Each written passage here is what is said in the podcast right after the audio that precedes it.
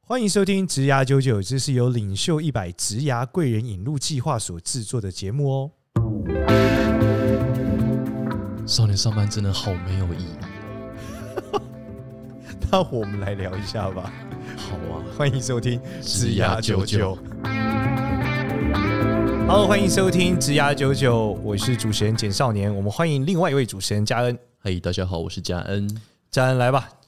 这一题是什么？这一题，我觉得我要代表广大的社畜员工们发声啊！嗯，真的，最近有时候工作久了，我会其实也不是不不是有时候，或者说周遭很多朋友，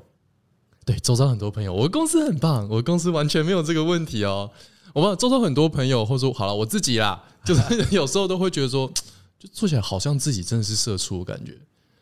但我觉得，我觉得可能是任何一个工作都多多少少，这有什么在某问题个时吗？间觉得自己是社畜很合理，因为你觉得自己是上班族啊，上班族就有上班族的感觉。对啊，可是对，这很像说，我忽然最近感觉到我是个直男， 但是我就是个直男啊。搞不好我是 gay，哦，这那可能是新的状态嘛。可是你现在的确是个上班族啊，嗯对这有我的什么确问题吗？应该就说有时候呃，因为平常工作都没有问题啊，就是工作就是做嘛。可是有时候就是有一些场合，那个社畜感会特别特别特别浓厚。所以是说，上班里面有某些环节事情是你不爱的。比如说我举一个例子，对，呃，我朋友呀呀我朋友的公司要办一个员工旅游，OK 啊 OK，那旅游个地点可能不知道哪里，呃呃，台东好了。是然后他就去过台东 N 次啦，对他去，他就长从小台东长大，然后一群员工要去台东旅游，他就他本他心里就觉得我不想去啊，可他就看着那个老板的脸色，就是 老板的脸色好像渐渐凝重，他只好就看老板说，嗯，好，没问题哦，我会去哦，嘿嘿， ，OK 这样 OK 子这种情况，怎么办其实这个本质是因为有一，你知道，就是就是嗯，国外很流行这种 team building 嘛。啊，对，那其实为什么是这样？这个刚好可以呼应到我们上一上一集讲的，就是讲说这个电话这一集，讲的就是说，名利爽呃，不是名利爽，就是我们画一只鱼，哦，我们的鱼到底像不像？哦，其实所有的 team meeting 的目的都是让员工们更熟悉对方。对，那一旦更熟悉对方，你就可以降低你们误会的可能性。培养默契，那减低误会的可能性，就可以降低沟通的成本。嗯，因为你更了解对方是一个什么样的人的时候，你更能想出他会做些什么。嗯，然后这个过程可以加速整个工作的效率。嗯，所以本质不是去台东玩，本质是把这些人丢在一起，让他生活一段时间。所以本质是一起玩，哎，对你这样讲起来有点有点微妙。对，但本质来说，的确是团队的一个建 立。的确是一起，对啊，一起，而且你知道，我那天就是看个文章超酷的，他们说有些演员为了培养感情，会刻意把男女主角让他们住在一起，哦，然后让他们才有默就契，真的要培养出那个感觉，这样子，对对，才有办法演出比较好的爱情动作片。假性真做了哦，动作片也要这样子吗？ 动作片也要吗？太高纲了吧还！是需要啊，需你要知啊，道怎样一天一千部影片上片呢？不是还是需要有这个演技，所以他们就会特别把这个呃，我我我去问看看。 我跟我我有认识的 A V 的经制作人，我问问看是不是会这样做，我不太确这有没有定，效果这样我。不太确定是不是有这样子。那就是，可是有时候这种 team building 就做起来就很奇怪啊，就是他那个没有达到那个默契的感觉，有点最后就很像是在做给老板看。我我讲一个例子，这真的不是我现在工作，真的是我上一份工作，很怕被老板听到这个节目 哈。真的是上一份，而且是我刚出社会的时候，我在一个那个奇怪的新媒体公司工在那边工作，然后那个时候我第一次听到 team building 这个字，对，然后他们 team building 就是一群人开车去力宝乐园玩，然后那个玩基本上就是人全部到，然后老板说啊，大家去玩吧，然后我们就说谁也不认识，大家其实彼此也都还好，就是 OK 也没有很熟的感觉，然后大家就各自散，每个人都单独玩，然后玩完时间到回来集合，然后回家。其实所以这这个是另外一个版本，就是说你讲这个系列可能不是呃是更传统的版本，是有的老板认为说要犒赏员工，哎，所以他会觉得那我带你们来玩很开心，你们就去，但他可能没有想到深层的意义是为了什么，就还是回到我们刚刚讲，他没有目标，他的目标可能是名利爽的其中的自己的爽，所以本质是他为了自己爽，所以他就做这件事，满足他内心的那种啊骄傲感，或是满足他了解内心的平，他觉得我平常剥削你们，我要对你们好啊。对，所以我就做了一个让你们去的一个状态。嗯嗯，但事实上他没有想过，可能大家不想去啊，或者这个行程可能很傲啊。嗯，对，但是事实上很很多老板是会呃很容易落入这个状态的，就是他觉得这样对你们大家都很好，我觉得这样很棒，我希望你们喜欢，我花了钱。对啊，对，那其实有一点是什么？有点爸妈心态，就是就是，我觉得我真的是还 蛮有老有板有的，有很多爸妈不就常这样吗？对，对，就是我这个是为你好啊。对，可是我就对不想学小提琴 啊，妈，你听到了吗？我就不想学。对，但是他们就是会有这个习惯啦。但是我认为，一个事实上你在做每件事，才回到我们讲的一个目的导向，嗯，就是你到底要做什么，你自己要想清楚。如果你今天是要做 team building，你应该要有很多规划，例如让他们一起玩游戏、一起闯嗯关、干嘛的。虽然说这个员工们可能会觉得，哇操，我为什么要在这里玩这低能的闯关游戏、大地游戏、剪刀石头布，到底在冲他小？但其实这嗯个本质就是为了让大家理解对方到底是怎么想事情的。哦，好，对，那当然你要从老板的角度来讲，他从中还可以观察到每一个这个社畜的服从程度，嗯哼，而取决于他给他多重要的任务。嗯哼，就如果这个社畜属于极端容易不服从和反抗的，我就不能给他一些就是这个太过需要信任的任务，原因是因为他可能会反抗我，很可怕。 但如果这个社畜属于完全不反抗，玩的很开心，在投入其中看起来很单纯的人，嗯，对我应该可以给他一个相对我觉得不能太复杂或想太多的任务。哦，你说从他玩的那个过程去判断他对适合什么样的那工作？其实是 HR 本身也会，这另外就是包括 HR 品牌啦，对就是我今天如果有员工旅游，大家拍照很开心，我可以放到一零四上啊。对，那你看到哇，这个公司有员工旅游，哦还对啊带大家对啊去台东对啊啊，对啊啊大家都笑很开心哇，公司对员工哦大很家合好。照嘛，然后拉一个布条，对，哎这也是非常非常出街的雇主品牌。对，对，是因为他没有预设到，就是这些他底下的员工到底会网络上怎么抱怨他，所以可能到最后他在雇主品牌上达到的是负面的。嗯对，所以其实还是本质上，在我们来讲，就是它分两个区块啦，一个区块就是都是跟 HR 比较有关啦。第一个就是伙伴们的认知和默契的培养，嗯哼。那第二个当然就是属于雇主品牌的建构和素材的建立，哼，可是还是有些情况就真的蛮奇怪的。例如，比如说，像刚刚你不是讲说那个老板要满足老板的虚荣心，大家很快快乐乐，那我就对不想玩那个大地游戏嘛，对，我就真的遇过这样的情况啊， 就是除了除了我讲前一份工作，还有那个什么去 team build 去力宝乐园玩，还有那种我朋友， 算了，就是还有那种就是真的有一些场合是非常的怎么样，就是。呃老板很想要让想要营造出大家一起奋斗、一起很团体的感觉，可是就明明就不是这样啊！就大家就没有那个那个那个气氛没有被营造起来，然后就是他会聘请那种活动的活动的单位啊，来帮你办这个活动啊，来帮你想要营造团体内部的那个感觉啊，然后就没有成功，然后那个现场就超级超级超尬尬，超尬，好，不其实同等级哦，是一群人的一起尬可那以可种，以理解，其实这里面当然也跟那个他找的单位有点关系啦，可能一分钱一分货嘛，跟场合当然也有关系。嗯有可能但是我认为，就算好，我们讲他他办完之后，就算你们回去一起抱怨，嗯嗯，其实你们对彼此的感情会加深，因为你们有共同的敌就人。算哦 是这样子的啊、对，就是这个行行为怎么做都有用，因为你们被强迫在一起了。哦那只是说这个体验是正面或负面，你们都会有情绪和认知和认识，嗯。对吧？嗯，嗯因为当兵，啊，这的确 是，这完全对我这个对吧？啊完全当兵的理解过程一定不是一个有趣的过程嘛，完全不是，但是你会在从中就是建立一些情谊嘛。呃嗯，的确，所以就说这个活动不管是尬的还是成功，它这它一定能代表它一定程度的效益了。当然，它的确是有很多改善的环节，因为其实绝大部分我们知道 HR 这个东西以前在台湾，呃，对于老绝大部分老板来说，HR 功能就是找人上班没了。嗯可是其实 HR 的功能是人力资源的发展，嗯，它其实包含了说今天怎么样让大家更好、更有默契。呃，呃我们上不管班是之后的事情，对员工的成嗯长、员工的自由性、自主性、员工的人格等等。但是这一段在绝大部分的中小企业里面是很难被体现的，哦，原因是因为绝大部分的中小企业对他来说没有太过于长远性的规划。因为公司三年就倒了，呃，但活不过活过三年是一个很大的难度嘛，嗯哼所以当他还在这种存活生死边缘的时候，对他来说，有一个人存在，听得懂话，能动，不要做错事就好了。哦，所以他很难去讨论说哦你的人力资源的发展啊、你的成长啊、你的规划啊，这是非常困难的。因此呢，如果他做了一个 team building，他也很难真的用 HR 思维去到位。原因是因为他们没有这样子的一个人力资源的概念。啊所以我不如就把你开车载到力宝乐园，那你自己去玩一玩啊，玩完回来这样，对，最后就就变成这个结局嘛。那在这个结局底下的时候，你就会发现它是一个很很尬的过程。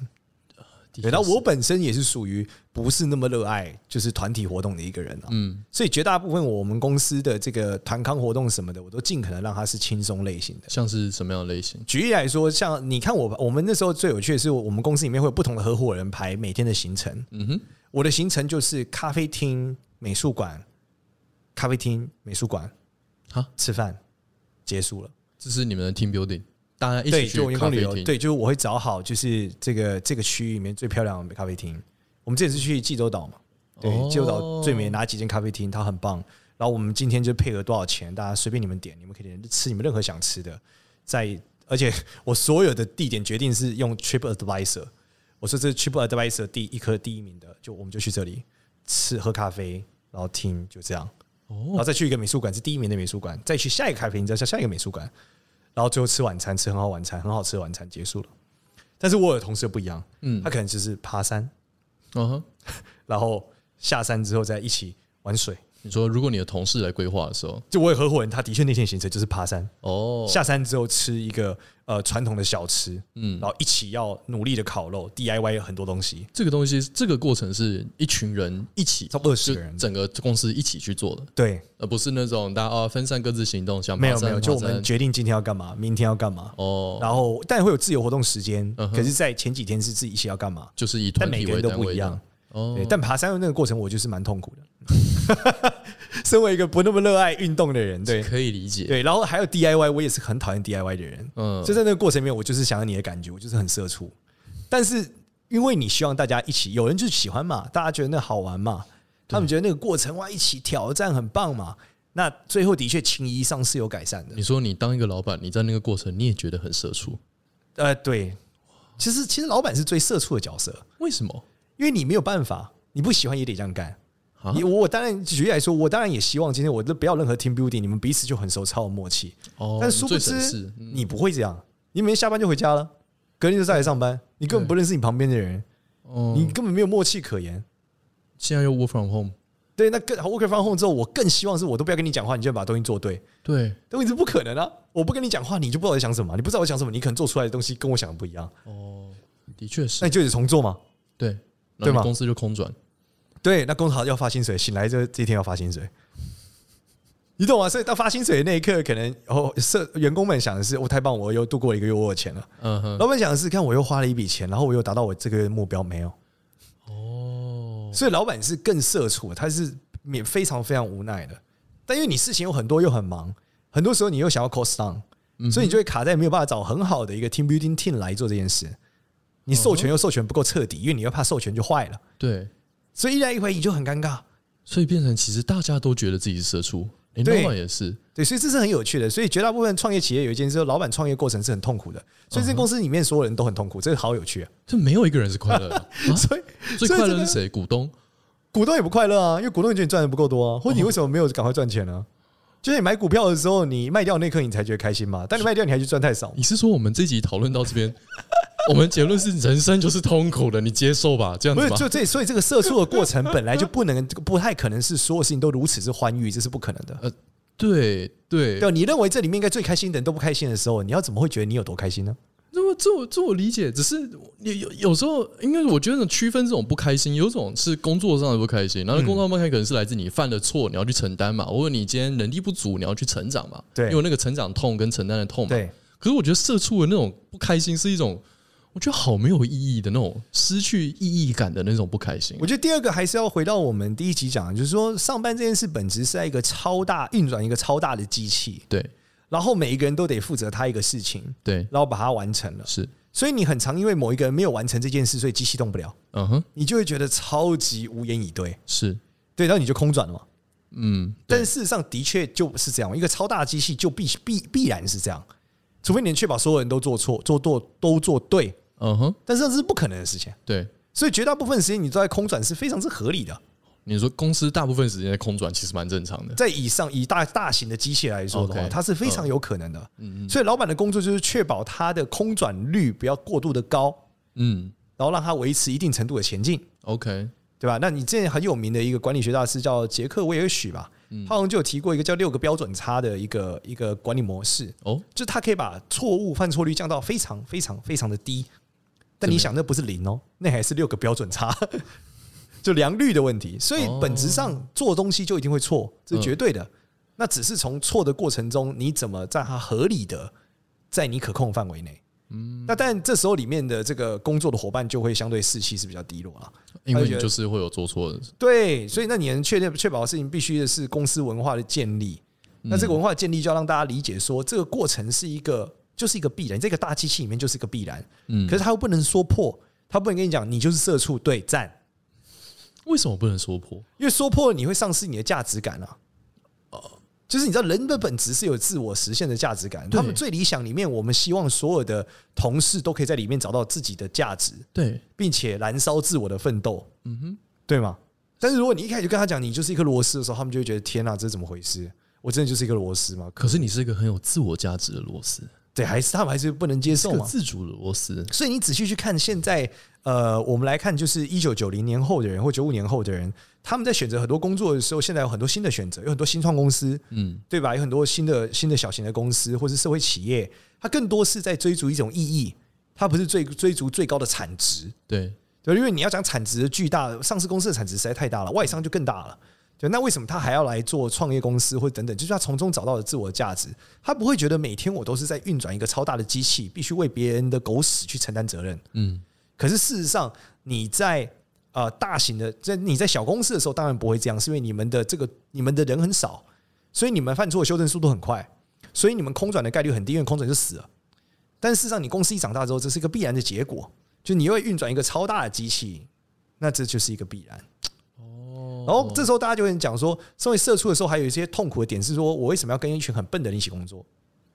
这的确是，对，你会有很多笨蛋感，对会觉得为什么我要在这边跟这些笨蛋瞎搅和呢？对，你会觉得，然后你要跟这些笨蛋沟通，啊对然但后为了其实跟笨蛋沟通，你就要鬼打墙，然后你鬼打墙的时候，你心里就很痛苦。对，但为什么会发生这个问题？其实本质还是一样，就我们嗯讲，你是一个巨大的机器的时候，你需要大量的零件，可是你不能确保每个零件都是天才、啊。对对，但是你要动嘛，因为你没有这个零件，你就动不了嘛。举例嗯来说，你现在装了一台车，你的轮胎可能这台轮胎是二手的，很烂，但你没有前轮，你就是不能走啊。对，所以嗯就你只好能先用将就对用二你手嗯只好先将就着走。但事实上，你说将就着走，那未来某一天会都是天才也不可能，嗯，对吧？因为你要做一个超级巨大的东西，你怎么可能用全世界最顶尖的东西？但你只有一个，那第二个呢？第二个就一定比第一名的差嘛？那叫第二名嘛？那第三名就是第三个嘛，第十个就第十名嘛？嗯，对吧？那你为了确保它能动，一定是有的用第一名，有的用第十名，它最能动嘛？怎样都是个拼装车啦。那个意思对，所以这个逻辑的过程就是必然，你一定会遇到很多的笨蛋。所以我们的结论就是，社畜感其实是一个必然。对，就是它是一个巨型机器运转的过程的必然的产物。对，大概是这样，就跟你缴税给政府一样，你要运转这个政府，是你就必须缴税。 你缴税的时候会觉得天哪，就是到底我发生什么事？为什么要缴税去做很多？很多人常常抱怨政府嘛，说为什么要缴税养这些人，或者干嘛的等等。但事实上，要理解就是这个巨型的机器，它在运转的过程中，它必须确保很多环节是正确的，嗯因为它至少要能动。对，再来是更有趣的是，很多人没有想过一件事，就是他动错的时候代价是很大的，嗯，对吧？我们让所有人动了一次错误，举例来说，我们现在开始投票，嗯就投完之后说不好意思，我们这次白投了，重来。哇，那个钱是多么之巨大，或我们这次投票作废，那那个说过选程举哦是要经历两次吗？对，很那可是怕那是很惊人的一件事情，选举所以无才效之必须处在每一个阶段里面都必须确保它是对的。哦那这个过程中又显得它很缓慢，且那个动作看起来极其的愚蠢，但其实那是因为你一个人动。嗯如果你一次要驱动一千万人，嗯，或两千万人的时候，它势必是必须很谨慎的，了解大概是这样。那所如以果，嗯所以这个社畜感很强烈，都是因为这是一个大型机器必然运转的结果。你一直说这有点像是你在救国团营队玩一个大型、超大型的团康，是个一百人在玩的团康，然后你觉得这件事好没有意义哦。可是大大概就是那个感觉，因为它是一个超大型团康游戏。对，没错。那如果说今天，那那你会给那些觉得社畜感非常浓厚，然后觉得很沮丧、想要辞职的人，你会给他什么样的建议？我我觉得这里面有很大的关键，就是如果你不想学会运转一个超巨大的机器，嗯，那你势必得去做其他事情。 那这其他事情可能包含了不管是接案、嗯创业、自由工作，但你必须确定的是，你今天一生都不要跟太大的机器发生太强烈的关联，嗯或你至少不要成为里面的螺丝，你可以成为使用者。嗯哼，举例来说，你成为用笔电的人，而不成为笔电的一部分。嗯对，那你当然就可以做这件事。嗯这其实在这个《穷爸爸与富爸爸》里面有讲到四个象限，嗯嗯，他们讲财富象限。虽然说《穷爸爸富爸爸》里面的故事很多有也被人家讲是瞎掰的，但它里面四个象限的时候讲的很好。嗯嗯，四个象限分成了一般的 employee 就雇员，对然后 self hire 就自己可以雇佣自己的嗯人，接案的人，还有 entrepreneur 就是企业家，还有 investor 投资人。嗯哼，好，它里面讲到了雇员跟自雇者的特色就是你必须动才有钱，对你很难利用别人的时间和别人的金钱。对，所以，如果你成为了企业家，但是巨型的企业嘛，你开始在大机大机器运转的时候，是很多人在动，才会创造出一次钱。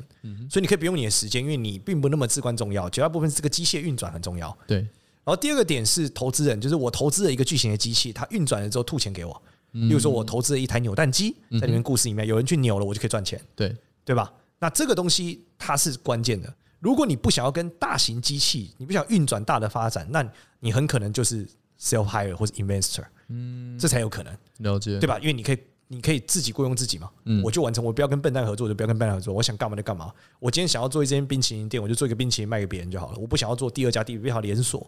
不想规模化。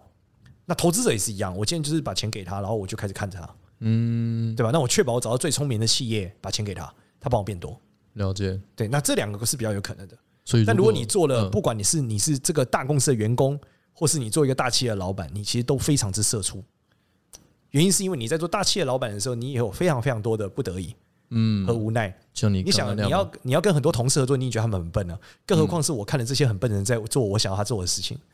那这就会很惊人啊。但像我们公司小还好了，但是如果你到公司只有一两千人的时候，你到底要怎么接受这个现况？就是看这些人觉得哇，他们怎么可以做这么慢？所以最后就会出现这种惯老板的心态，他就是不断的鞭策你嘛。哦，你会因觉为得他自己也是社畜，我说冠老板是不得已的，因为他自己也不开心，所以很多老板就会讲啊，就是我我比你还忙啊，哦，你抱怨我，我其实都比你晚走啊。那你就有一句名言说啊，那公司是你的又不是我的，对哎也非常之有道理啊。对，对，但是运转一个大企业就是这个过程嘛。双方都有道理，但双方都在痛苦。对，但是代表人生本这个是赚钱的本本质的过程就这样，所以最后才会推导到下一个阶段嘛。嗯就大家会说，就是你要做工作，一定要找到有热情的工作，嗯和最后去找到你的自我实现价值，嗯，而确保你的这个痛是快乐的，就像健身一样，健身的过程很痛苦，结果很快乐。对，对，所以你在做工作里面一定要找到为什么他们讲你一定要找到你有热情的工作，你才能从，因为你才能承受这种这种长。你感想觉，你从二十几岁出社会到你工作退休，可能是六十五岁，对你有四十年的这个食得吃，你一定是得很有热情的吃，你才能吃的这么久嘛。很香的是，要找到自己觉得吃起来是香的。对，就过程你觉得是愉快的，我觉得这件事是，哦因为你有大量的不愉快，而且这不愉快是个必然，所以你必须从中在这个不愉快里面找到你愉快的部分，哦，了且解。走下去。哎、你少年，你刚这段话解答那个千古难题、哎，你是要吃咖喱口味的大便，还是大便口味的咖喱？哎呦，这个好难哦。嗯，如果我不会跟我别人讲的话，我可以吃咖喱口味的大便。哦， 就是没有人告诉你这是大便的话不，是，如果你不要跟别人讲的话，哦，就跟 OK 大还丹一样，可是现在听众大家都知 道你，好 吧？好，所以回到那个社畜感的问题，就是你给他们建议，就是说，如果你不觉得社畜感太过浓厚的话，那你可能可以重新思考你的工作。你要么就是来到自己接案的象限，或者说你有钱，你来到投资者象限。对，但通常会有这个问题的人，可能都没有钱，所以这这个选项不用考虑。其实投资者的象限本身，这个象限到跟有没有钱，我觉得没有太直接性的关联了。哦，原因是因为投资这件事情，它其实是来自于储蓄后的延伸，啊，对，对吗？因为你没有资本的情况下，你是不可能去做所谓的投资嘛。还是可以叫借贷后的延伸。呃，如果你借贷的那个东西叫债啊，嗯那那个故事里面你可能不叫投资者，你叫投债者、啊。 然后你用敲杠投杆，机者当然也是一个方法嗯嘛。可是创敲杠杆敲到一个程度的时候，你更接近投机的角色，对你的风险承担就更大嘛。对对对对，那而且并且你要想的是，你这个是债，嗯，所以这意味着什么？意味着说你的风险很大的情况下，其实你其实没有脱离这种痛苦和社畜的角色，你还有很多的不得已。嗯哼哼，原因是因为你赚的那个钱并不是你真正的钱，其实你更痛苦。其实你压力很嗯大，对，那你这时候你就很很拼你的投资技术嘛，其实你更像一个自雇者，嗯，的确，你对吧等于是全职的投资者的时对候。对对，而且你是玩别人的钱嘛。对，其实你可以想的是，你比较像是基金经理人，嗯欸嗯只是你是或是你是个代操的人，嗯，对，那你的确是个代操的个体户嘛，对。那你嗯操的金额一定肯定很有限嘛。对，那你要操的超巨大的时候，你就会回到了那个就是企业的角色，嗯，对，因为你必须要满足很多很多环节嘛，所以你最后还是会有社畜感。所以最后 最后解法就是自己接案，自己一人公司是最没有社畜感的。对，这里还有一个很重要的关键，就是跟大家分享。我觉得大家有很多时候会排斥这个词，就是说政治这个词。嗯但政治这个词，你想你在玩《三国志》的时候，竟然有一些角色是有政治这个能力的，嗯，对啊，不然我们像什么陈登啊、糜竺啊什么，他们是很重要的角色嘛。对，你没有政治能力，你很多事情根本推进不了。嗯，所以这有人本质来说，还是你其实，在做一个巨大的企业的时候，你的能力，你如何能在这一个我们所谓社畜感很强烈的情况下推进事项，就是一个政治能力。那这个政治的分数很高的时候，你就是个很强的内政官和文官。但如果想要成为关羽、张飞，那你就是要一人这个一夫当关，万夫莫敌嘛。那你也可以做很多不用政治也有，例如说 sales，嗯，对吧？你是个 sales，你可以单挑很强。对，但其实本质到最后，你还是有新的困境，是你也是 sales team 的头，那哦你又你又回变到管了，理者，你又回到对政你治又了回到了政治的过程，了对，解因为你不是单挑就结束了，对对，所以它本质来说，就是你，你像我们刚刚讲，你在象限上一定要想办法变成 sales，就是自雇者或是投资人，了解，对，并且是你用啊、你的时间储蓄好你的资本去做型投资，嗯或是你自己帮你自己工作，给你自己呃更好的一些提案，然后一些做法，然后让你去赚到钱。好好爱你自己。这跟爱你自己没关啦，对 啊，这还是回到我，我们还是还是在就这是里当面。你今天是一个艺人公司，你不是在一个大型机器，或者你今天是个小型的，有人十个人以下公司，就比较没有这个问题了。这样的对意思这个问题应该这样讲，就是人都可以，一定都有政治能力，原因是因为对你要跟别人社社交嘛。对，那你在社交的过程，只是你能接受的程度到什么状态，嗯，也就是你能接受这个对谈的程度里面，到底有多么的需要驱动、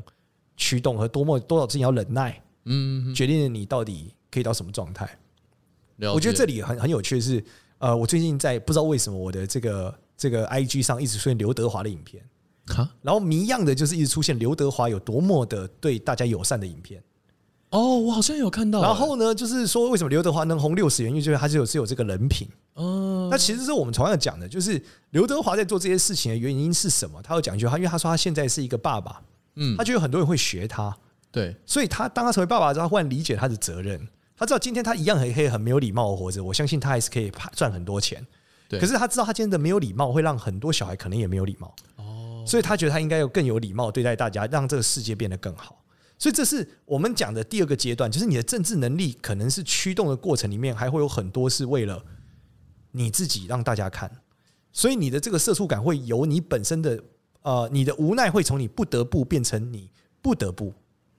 啊，但这两个不得不不一样，一个是你为了生存不得不做， OK，一个是你为了某种你认为重要意义不你得不为了一做个典范而不得不做。对，例如说，很之前也有人问过 LeBron James，就是说对为什么你在这个就是比赛的时候，你不愿意报复对付你很粗鲁的球员？嗯哼，有人推他嘛，或干嘛嘛，对或是对对乐色化他？他说：“我知道这世界上可能有几千万的小孩在看我打篮球。哦，在学我打篮球球品很重要对，。如果我我跟他们做一样事，那些小孩在球场上就会干一样事。嗯可是我们不希望他这样，所以我不能做这样的事。嗯所以就是这就是从不得不到不得不，一个是我我我也生存不得不，是，一个就是我为了某些我认为重要的意义不得不。嗯所以反过来想，你现在在公司里面承受的这些社畜感，一定是你为了完成某些你个人认为的价值和存在，你不得不这样做。嗯你做了一个妥协了，这样。对，很多创业家也是一样。嗯，对，我为了完成某些事，一开始可能为了赚钱，赚了钱到后面的时候，变成一个阶段的时候，你可能想的是我对这个社会的责任，我不得不。嗯，我底下有这么多员工，对现在公司不赚钱，可是我觉得他们需要我发薪水给他们。对，嗯我所以我不得不。对，所以最后从我们刚刚前面讲，大家都在很痛苦的状态，其实另外一种状态是，这个痛苦中你怎么找到一个属于你妥协的意义？哦，它本质是绕不。过的，对绕不过这个不得不，对那只是最后这个意义到底你就要去承受那个会是痛什么苦的意思啊。对对，你只要找到一个意义，就可以承受那个痛苦啊。没错有点像尼采说的那种，知道为何就可以承受任何对嗯那。种感觉。好的，今天就到这边，收在尼采上面， 对，很棒，很 非有常文有化知，识的一集，很有文化的一集。好很，棒感谢大家对于《职涯九九》的收听。如果喜欢的话，可以订阅我们的 podcast，然后一样给我们五星好评。那另外呢，要找到我们，可以在《职涯九九》的这个 LINE 社群里面找到我们，欢迎一起跟家恩讨论尼采的言论。谢谢大家。哦，这个我会讨论哦，谢谢大家，拜拜拜拜